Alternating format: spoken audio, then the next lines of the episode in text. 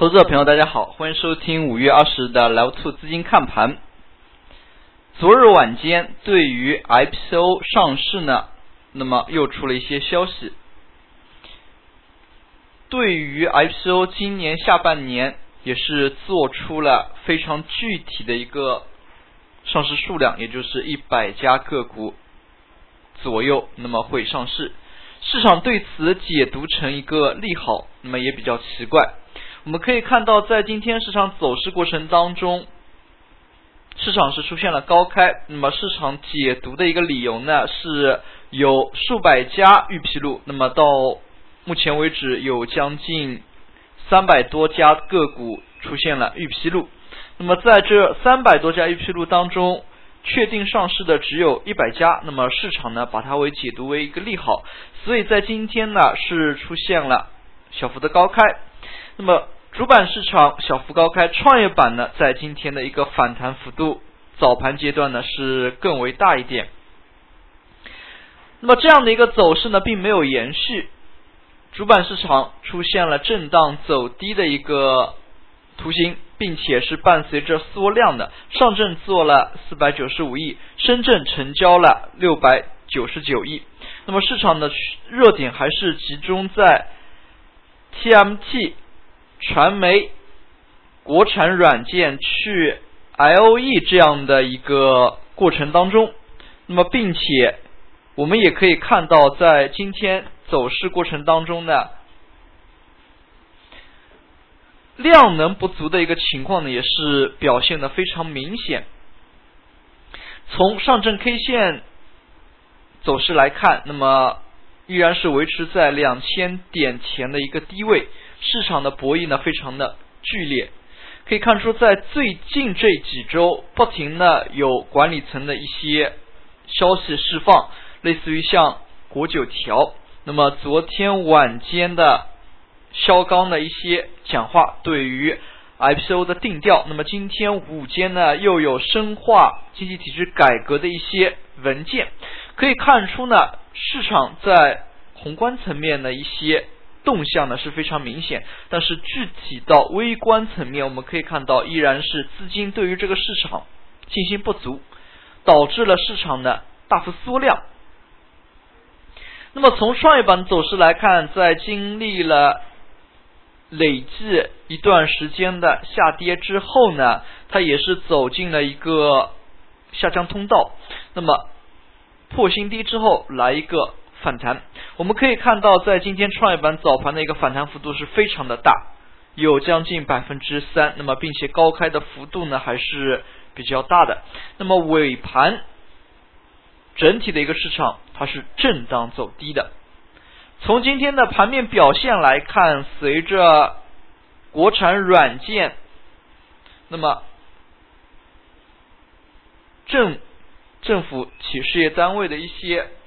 操作系统不能用 Win 八系统，那么采购呢要偏向于国产软件。像这样的一个消息的刺激之下呢，计算机软件类板块在今天呢是大幅上涨。那么伴随着网络安全概念的一个涨幅，市场呢对于之前热炒的 TMT 传媒类呢，在今天再度的起了一波行情。但是我们也可以看到，在今天市场的总体表现来看呢，像这一类题材，去年呢都是大幅的进行过炒作的。那么计算机应用这个板块，就拿典型的中国软件来说，这个个股呢，去年是出现了非常强的一轮炒作的。那么从十几元炒到五十几元，那么。在最近一段时间内是连续回调，今天呢是出了一个涨停。那么这一类个股虽然盘中借助于这样一个利好消息呢出现了大面积的涨停，但是应该值得注意的是前期经历过大幅的一个炒作，那么不能排除呢也只是借利好，那么在下跌下降过程当中出现的一一个反抽的一个动作。那么像这样一类个股，还是需要精挑细选一下，说不定的确还是有不错的个股，但是总体来看都是处于一轮大行情结束之后下降通道中的一个反抽，那么这一类图形呢，一定要值得警惕。那么说起概念，不得不提的，在最近一段时间内，随着世界杯的临近。博彩概念呢是被反复的热炒，博彩概念我们也可以看到，像安妮股份、中体产业这一类个股，那么也是借助于世界杯的一些消息开始连续的炒作。那么像世界杯概念呢，其实也是可以梳理出非常多的。我们可以看到的是，一般。观赏世界杯，那需要高清家电，需要高清的转播，有博彩。那么更多时候呢，饮料的一个销量呢，或许也会有所增加。那么这一次世界杯呢，在巴西，那么似乎有点远。那么旅游概念呢，那么似乎也能沾点边。从整体来看，博彩类是最为强劲的。那么之后的一些家电，那么家电，比如说是。海信电器等高清智能电视机等等，那么像高清转播、华数传媒等等具有高清点播功能的一些，那么都是或许能归类为世界杯概念的。那么随着六月十二日世界杯的一个临近，投资者朋友还是可以多多少少的对于这样的一些板块呢进行一下关注。那么其次，今天我们也可以看到，随着指数的回落，非常明显的一点是煤炭开采板块呢，它的一个跌幅也是非常的大。那么可以看出，上周一的这么一个上涨之后呢，它是连续出现了六天的回落，已经回落到。起涨之前的这么一个点位了，那么煤炭板块的这样一个走势呢也非常微妙，可以看出呢市场资金对于这样一些板块的一个博弈呢还是较深入的，那么没有足够的连续做多动能的推动之下呢，这个板块还是非常难连续上涨。今天盘中的一个现象，我们刚才也提到了，在涨幅榜当中呢，涨停较多的是 TMT 以及。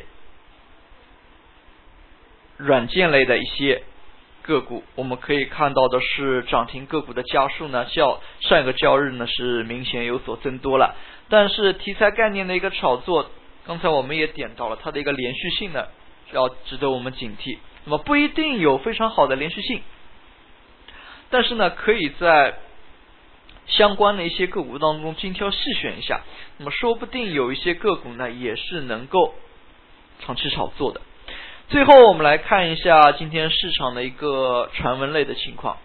那么，在今天市场表现当中呢，那么昨天晚间，三金制药呢是爆出了一些新闻。那么，前董事长在双规的时候，那么上医院的时候是自杀了。那么，对于这样的消息呢，大家也可以通过公告呢去了解一下。那么像这样的一个消息的出台，今天最为受伤的就是三金制药以及哈药股份所持有这些这两家上市公司股票的股民了。那么这样呢，也相当于一个黑天鹅的事件。可以看出呢，二级市场的走势呢还是非常的并斗。今天呢早盘就是出现了低开，并且是有放量。那么像这样的一个传闻。从传闻到证实呢，那么最为受伤的还是普通的股民。那么也是希望以后像这样的一些消息呢，尽可能的能够回避。